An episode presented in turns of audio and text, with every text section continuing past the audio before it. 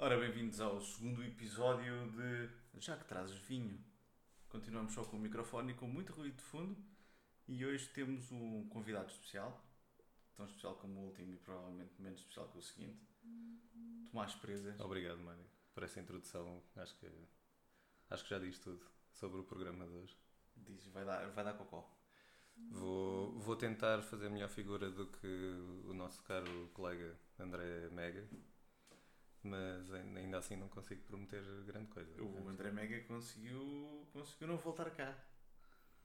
Pronto, já Especialmente porque cantou, cantou All In This Love. Portanto, eu acho que é um bilhete para nunca mais voltar Ah, ao programa. Pois, eu posso já garantir que não vou cantar nada. Não? Não, não, não. Porquê? A não ser que faz parte de uma rubrica do teu Não, não programa. faz, mas podemos criar uma rubrica que é o convidado canta. Acho que não, acho que deixa estar. Cantas tu, cantas tu que até cantaste no casamento e tudo. Portanto, Cantei, mas foi horrível. Fica-te bem. Não, mas não vamos dirigir o programa para mim, vamos dirigir o, dirigir o programa para o convidado. Tomás, vinho. Vou-te fazer a mesma pergunta que fiz ao André. Qual foi a primeira vez que bebeste vinho? Olha, o André avisou-me para pensar nisso. Hum, e eu, depois de muito pensar, não tenho propriamente uma resposta. Não, não é uma coisa que eu recorde. Uh, epá, não me recordo da, da idade certa. Eu sei que hum, a minha avó eh, tinha, tinha muito o hábito de beber vinho. Aliás, lá em casa, acho que no tempo dos nossos pais, isso era muito. Havia muito esse hábito de beber vinho às refeições, um copo de vinho ao jantar, que é uma coisa que eu acho que a nossa geração perdeu um bocadinho, ou pelo menos dentro do nosso meio de amigos. Beber só um copo de vinho? Só um copo de vinho, e, mas um todos os dias. Tipo, Hum. durante, a, durante a semana, normalmente, tu não sabes, tu não jantas, não é? Trabalhas Não. durante os jantares, não sei. Hum, mas efetivamente é um hábito que eu não tenho. E, e tinha-se lá em casa, hum, e eu lembro-me de- da minha avó dizer que, hum, que estava conservada em álcool. Um vinho a talhos. Uh, e, e que ela só bebia vinho e whisky porque dizia que a água faz mal e enferruja. e então. Mas também dizia que só começou a beber aos 50. Portanto, tenha uma desculpa. Um, mas lembro-me lembro de ter provar vinho, provado vinho muito cedo. Um, mas não me lembro exatamente com que idade. Mas devia ser um miúdo, tipo 12, 13 anos. Mas daquele do provar por ver que os adultos todos bebem isso a toda a hora e queres saber o que é que é. Mas foi que a socapa? Eh, acho que não. Acho, que- acho que foi uma coisa tipo, ah, deixa-me provar. Não me lembro se foi com, com, com os meus pais, com os meus avós. mas Deixa-me provar, eh, ok, prova lá. Como quem diz, podes dar um golinho porque eu sei que não vais gostar. E efetivamente confirmou-se, não, é? não, não há nada pior para uma criança do que um golo de vinho, ou seja, do que for. E hum, só muito mais tarde é que me surgiu o gosto por beber vinho. Portanto, eu lembro-me de pensar quando era miúdo que o vinho era uma bebida para adultos. Eh, e efetivamente a experiência que eu tenho acho que confirma um bocadinho isso. Eh, não, na altura, quando era mais novo, não gostava. Depois fiz aí uma transição do vinho branco, naquela adolescência parva, não é? Que vinho branco. que se bebe muito, epá, não sei, vinho da casa. Vinho da casa. Vinho da casa. O vinho da casa é, um, é todo um outro programa também. É, começa-se com a sangria, depois passa para o vinho e pronto. E depois, depois fomos ganhando o gosto. Lembro-me lembro de beber. Sinceramente, não me lembro de marcas. Isto não é. Não queres cair no mesmo buraco? não quero cair no mesmo erro. Ahm, não me lembro de marcas, mas, mas lembro-me que bebíamos vinho barato, obviamente, que era aquilo que nós tínhamos dinheiro para comprar. Ahm, e depois começámos, começámos a tentar descobrir, umas vezes a beber uns vinhos mais caros e, e entretanto o, o Alex veio com a ideia do, do Biop e desenvolveu-se um bocadinho daí o gosto e o, o conhecimento, que ainda é muito pouco. Mas, É sempre eh, pouco. Já agora, para fazer eh, o enquadramento, o Alexandre é quem organiza os nossos biops, os nossos Bring Your Own Pomada há 59 meses consecutivos. Exatamente. 59 Ah, foi, foi um acontecimento e hum, já agora agradecer, agradecer ao, ao Alex ter tido essa iniciativa. Eu não sei se foi ele que teve, mas Não sei. porque nós, nós passámos das tertúlias para, para os biops, aquilo foi ali um bocadinho. hum, mas, mas pronto, mas, mas agradecer a iniciativa porque efetivamente aprende- aprendeu-se muito e o, o pouco que eu sei de vinho hoje em dia acho que, acho que muito devo a esses encontros. Porque uma pessoa, por muito que, que queira ou não queira, acaba sempre por procurar alguma coisa uh, relativamente ao vinho que levas, ou tentas informar-te um bocadinho para tentar também adivinhar aquilo que, que está a ser provado. Acho, acho que foi, surgiu muito daí o interesse, uh, o interesse mais aprofundado pelo vinho. Não, não que eu não o tivesse já, mas foi claramente fomentado também por, esse, por essa iniciativa, por esse jantar. E tu antes, mas tu, tu estás ligado ao vinho, já lá vamos chegar, mas o, o que é, qual foi o teu percurso até chegares ao vinho? Percurso profissional ou percurso alcoólico? Podemos começar pelo profissional e depois podemos carafunchar o alcoólico.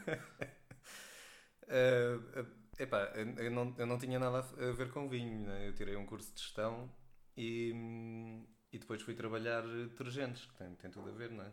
É uma coisa que uma pessoa bebe tranquilamente. Tranquilamente. Houve um, uma série de desafios no YouTube a certa altura com detergentes. Epá, pois, mas são coisas parvas, vamos dizer. Uh... Pronto, trabalhei com detergentes durante 5 anos, uh, Sonazol, Persil, vamos dizer passamos a publicidade. Se quiserem não, pagar não, a participação. Não, não, é publicidade que eu não, não vou dizer se são melhores ou pior que os outros, ah. mas são melhores. Não sei, mas as quatro pessoas que ouvem este, este podcast podem ir correr a comprar isto e. É pá, sim, sim, é uma loucura. Depois aquilo nas prateleiras dos supermercados não sobra. Não sobra. Um, mas pronto, foi, foi uma área, é uma área diferente e desafiante porque é uma área também não tem tantos players como o vinho, mas tem muita concorrência a uma concorrência muito forte e muito aguerrida. E portanto tu aprendes a trabalhar grande consumo, que basicamente foi aquilo que eu fiz uh, quando, quando, quando trabalhei nessa área. Pronto, e depois, depois passei para, fui para a Delta, portanto trabalhei cafés e outros produtos complementares, como se chamavam lá dentro, mas uh, na área internacional, em, em, principalmente no mercado brasileiro. Um, e entretanto surgiu a oportunidade de, de ir para a Prime Drinks. Um, na altura até estavam duas vagas disponíveis uh, na, na, gestão de produto, uma era para mais vinhos, outra era mais espirituosas. E da entrevista deu que eu tinha mais interesse em trabalhar vinhos e curiosamente a, a empresa também tinha mais interesse em, em contratar uma pessoa para vinhos, porque na altura diziam que era mais difícil encontrar pessoas disponíveis a trabalhar esse mercado. Ah, porque as espirituosas, sei lá, têm, têm, são um bocadinho mais sexys para, para a maior parte das pessoas, porque têm aquela, aquela coisa toda da noite, dos, dos, dos, dos bares, das discotecas, das, ah, das guest lists e acho que as, as, pessoas acham um bocadinho. Coisa que qualquer jovem almeja. Exatamente, pronto, e vem um bocadinho daí. Pronto, eu na altura disse que, que gostava mais da área do vinho, que, que era uma, uma paixão que eu já trazia. Nessa altura já tínhamos, já tínhamos os, os biopes também há muito tempo. Sim. E, e portanto veio, veio, veio esse interesse, felizmente, e fiquei a trabalhar fiquei a trabalhar o, o Esporão e aqui sim a publicidade, não é? O Esporão, Luís Pato e, e João Nicolau de Almeida e filhos, que neste caso é, representam um vinho Quinta do Monte Xisto, Sim. Que, é o, que é o que nós distribuímos à data. Mas, mas pronto, um resumo assim muito rápido Está mal, do, do meu percurso. Isto foi depois de um episódio a falar mal do esporão, temos direito a um episódio a falar bem. É, é a redenção, não é? No fundo foi a tua forma de, de, de, de redimir desse, desse tema. Pronto. Sendo que eu não ouvi falar mal do esporão. Não, Eu ouvi-vos dizer algumas coisas menos, menos positivas. positivas de uma marca em específico. Uh, mas, mas pronto, uh, é assim, cada um tem o seu gosto e os vinhos não são todos feitos para o mesmo consumidor, felizmente. Claro que não, nem, nem, eu, te vou, nem eu te vou apertar aqui sobre, sobre marcas dos pronto, não vale a pena. E, e, o percurso não, não normal de chegada aos vinhos? O que é que te leva aos vinhos, Tomás? Pois, uh, o, o, o que é que me levou? Eu, eu comecei, acho que como a maior parte das pessoas começam por beber cerveja e não vinho. Por ser mais fresco, ser mais barato, mais acessível. Mas bebias cerveja no ponto de vista de beber cerveja? Não, de beber cerveja. Era miúdo, né? E, e queria apanhar umas belas cadelas. E pronto, e era o que se fazia. Era o chamado 2 Exatamente. Cadela que se bebia, enfim. E, e, depois, e depois à noite bebia as outras, as outras bebidas brancas, sempre com alguma tendência para o whisky, porque, porque a minha avó sempre fez muita pressão nesse sentido. pressão não se entenda aqui pelo lado, pelo lado negativo. Né? A minha avó gostava muito de whisky e, e, portanto, era só o que tinha lá em casa. E quando tínhamos almoços ou jantares de família, e aqui já com outra idade, uh, ela fazia sempre questão que se bebesse um whisky depois da refeição. Neat, simples. Sim, sim. sim. Nada cá de água de Às castelo. vezes água de castelo para começar, mas, mas depois posteriormente passou a ser neat. Porquê a água do castelo? Eu nunca entendi ser a água do castelo, porque não a água das pedras ou carvalheiro. Porque a água das pedras tem sabor e a água do castelo não. Uh, para mim é isso. Eu não sei qual é.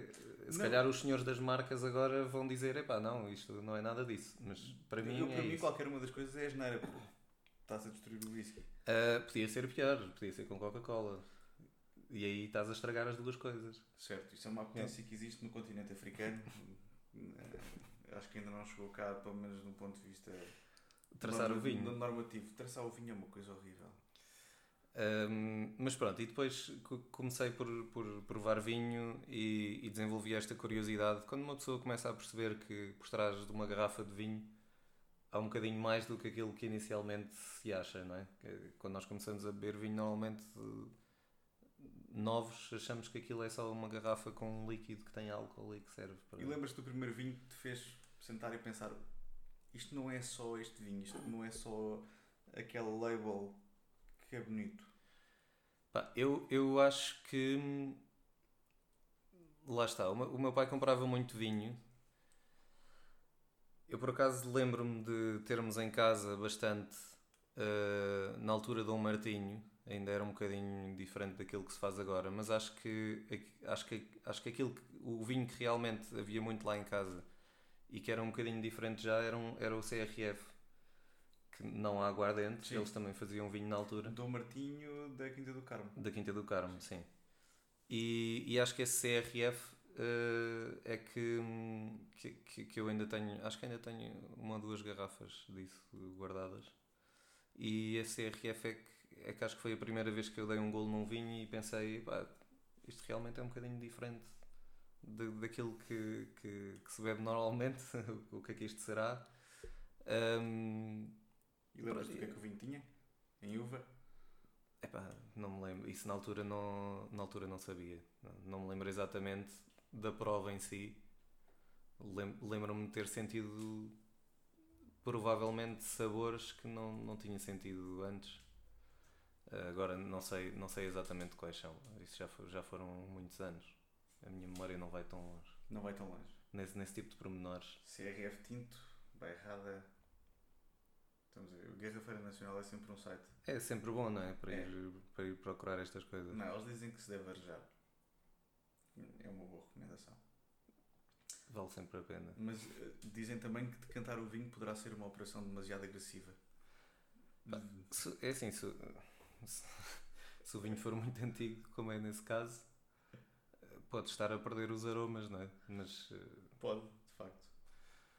Uh, não sei, eu, eu diria que não há uma regra clara sobre o tema da decantação do vinho. Eu acho que é sempre bom ter duas garrafas. É uma para estragar é, e outra para fazer as coisas. Exatamente, exatamente. Uma para beber agora, outra para beber depois. Não, mas nem, nem os próprios produtores indicam uh, as, as castas que têm presentes no vinho. Pelo menos este, estamos a ver uma etiqueta de 84 e diz, não diz nada de jeito. Pois, eu acho que não vi o 84, mas eh, seja como for, 84 foi o ano em que eu nasci. E o meu pai não era propriamente uma pessoa que Guardasse fazia colecionismo de vinho, portanto duvido, duvido que fosse de 84, mas, eh, mas lembro-me de o beber talvez dos anos 90. Eu não sei quando é que eles pararam de produzir exatamente o vinho, se é que pararam. Ah, eu, até... não, não... eu nunca mais ouvi falar disso, ou pelo menos nunca mais teve a expressão que tinha na altura, mas se calhar era só por eu morar ali e ter constantemente esse vinho disponível, não é? Pois. Na realidade eu não ia aos supermercados nem às garrafeiras à, à, procura de vinho. Um, eu de facto procuro CRF e aparecem-me colheitas muito antigas. Muito antigas, não é? Sim. Pois. Mesmo. Eu acho que eles depois se dedicaram mais à aguardente.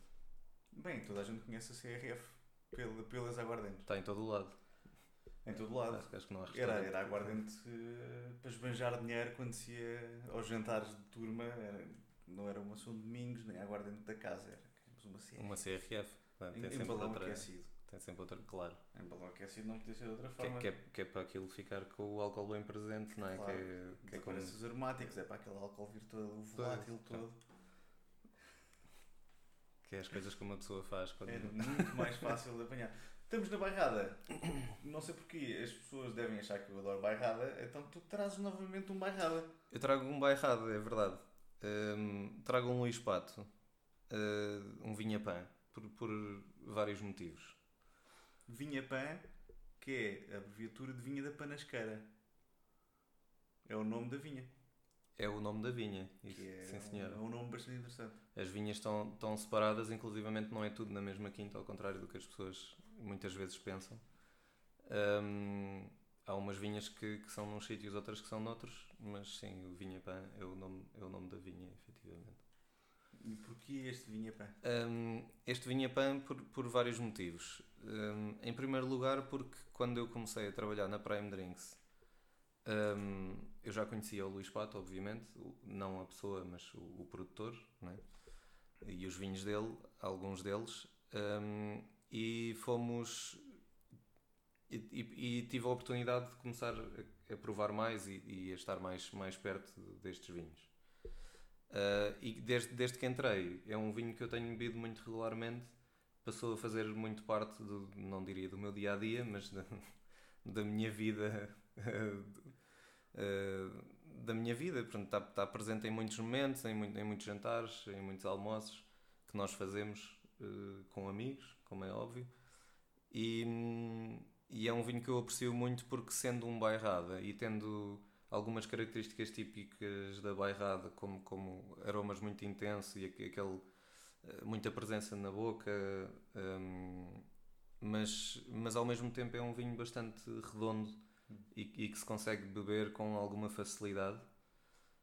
Hum, em segundo lugar, por ser um, um, um Luís Pato, que é um produtor que, para além de ser um produtor que eu distribuo, eh, é, é um produtor ao qual eh, eu atribuo muito mérito naquilo que, naquilo que fez e naquilo que foi o percurso profissional dele, chamemos-lhe assim, eh, como produtor, no fundo. Pá, que foi uma pessoa que teve a coragem de pegar numa uva que é numa casta que é a baga e que muito poucas pessoas utilizavam e o que se utilizava na altura era muito para produzir vinho de baixa qualidade vinho em granel, etc. E teve a coragem de, de pegar nisso e desafiar, no fundo, os paradigmas que, que existiam na altura e começar a produzir vinhos de qualidade através dessa casta. Portanto, acho, acho que é um vinho que representa aqui também uma região eh, e, e uma casta que, que era um bocadinho esquecida na altura e começou, começou a ser aproveitada. Temos em consideração que o Luís Pato, nesta altura, tem 80 e. E bem, não sei, não sei ao certo a idade dele, mas eh, Por certo, já, nosso, já não vai para novo, sem querer ser ofensivo. o nosso amigo Google há de ter essa, essa ajuda. Portanto, a internet não nos ajuda, nem Não nos ajuda. É. Não faz mal, é um bom para tu editar. Tá bem, eu edito. O Luís Pato, que apesar de pegar na baga, tem um vinho de homenagem ao pai, que é o João Pato, que tem uma casta muito interessante na, na bairrada, O, que, que é Toriga Nacional. Certo. O, o Luís Pato, ehm, ele trabalha, trabalha, obviamente não trabalha só Baga, né? ele é conhecido como o Senhor Baga. Verdade. Mas, posto isto, não trabalha só Baga. E ele tem uma espécie de tradição de família de fazer um vinho para cada membro da família que nasce, ou neste caso, em, em, em relação ao pai, será, foi, foi certamente por homenagem, né? Ah, e nos quais tenta sempre fazer alguma coisa diferente.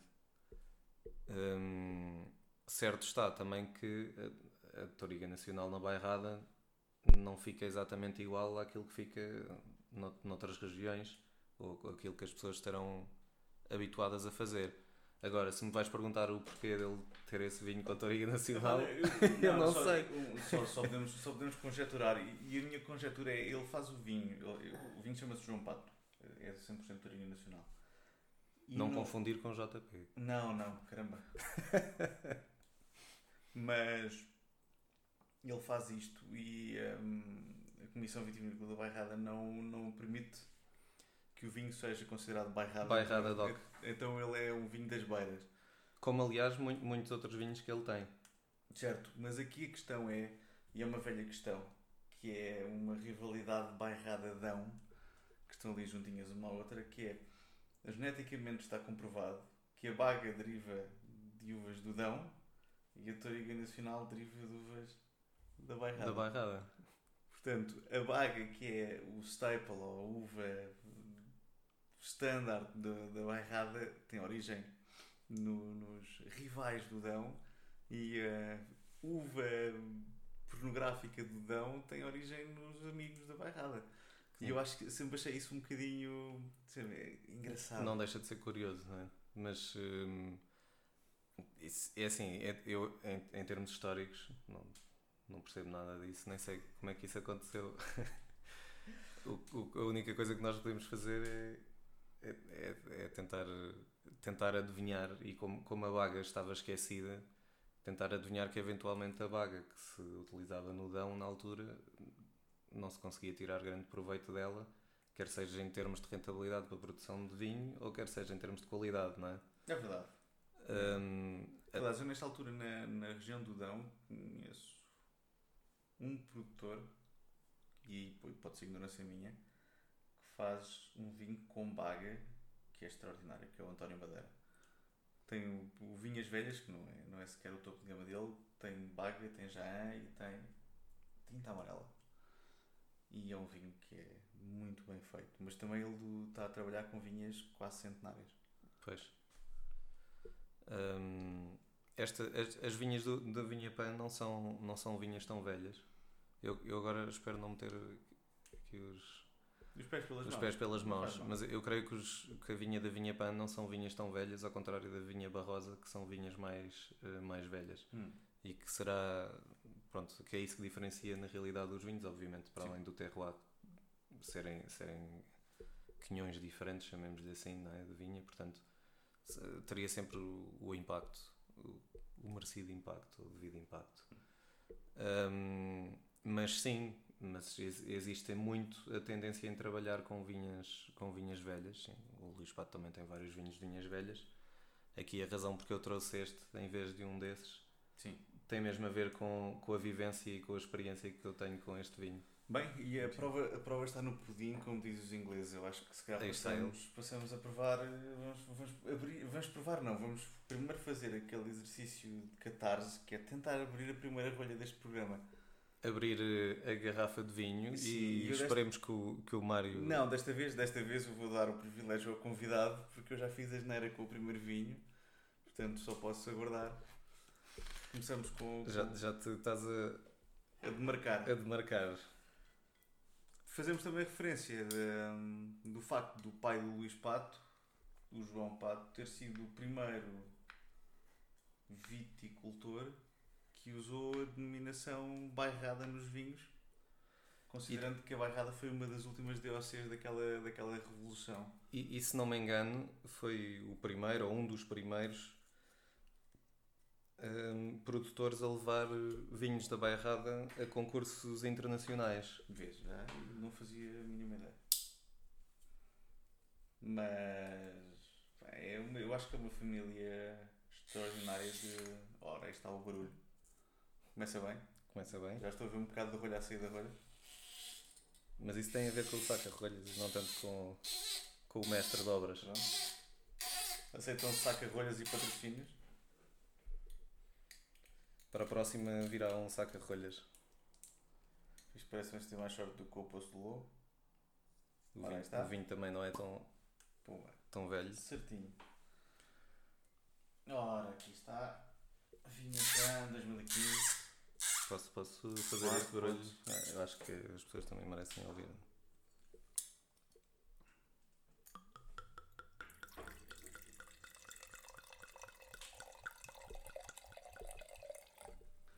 Está com uma bonita cor e disso percebo eu.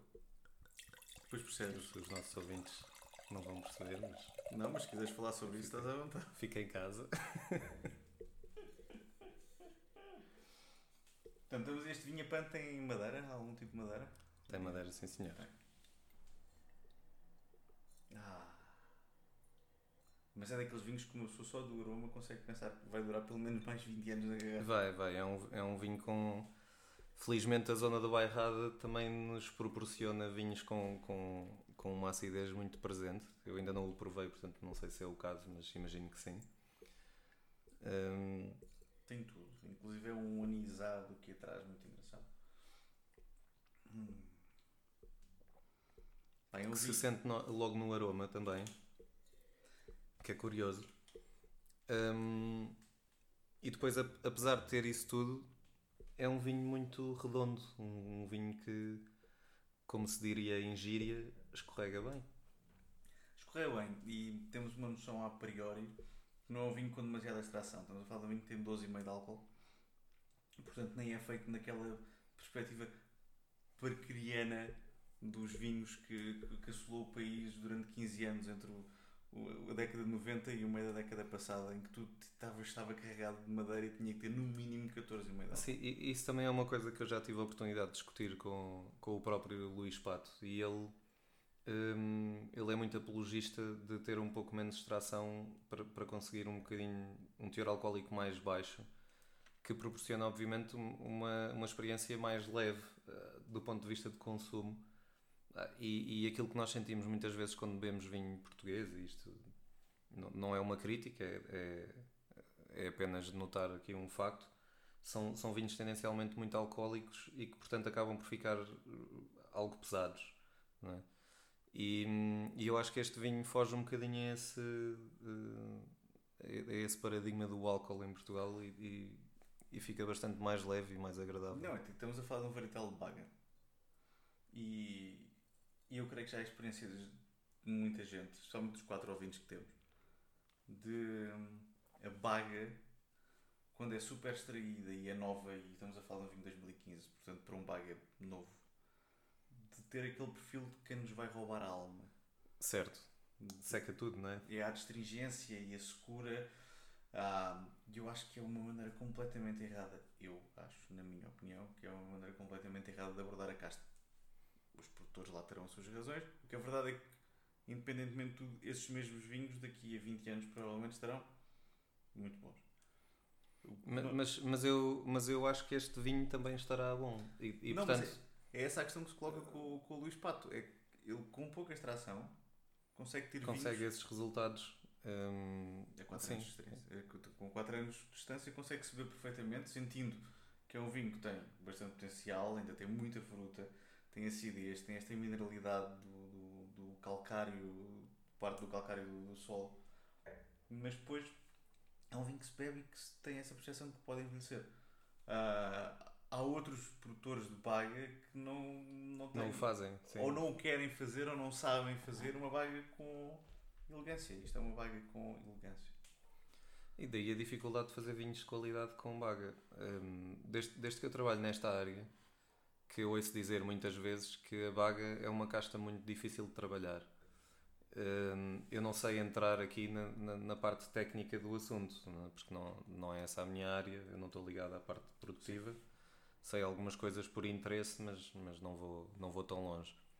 Mas, mas eventualmente terá muito a ver com isso, é?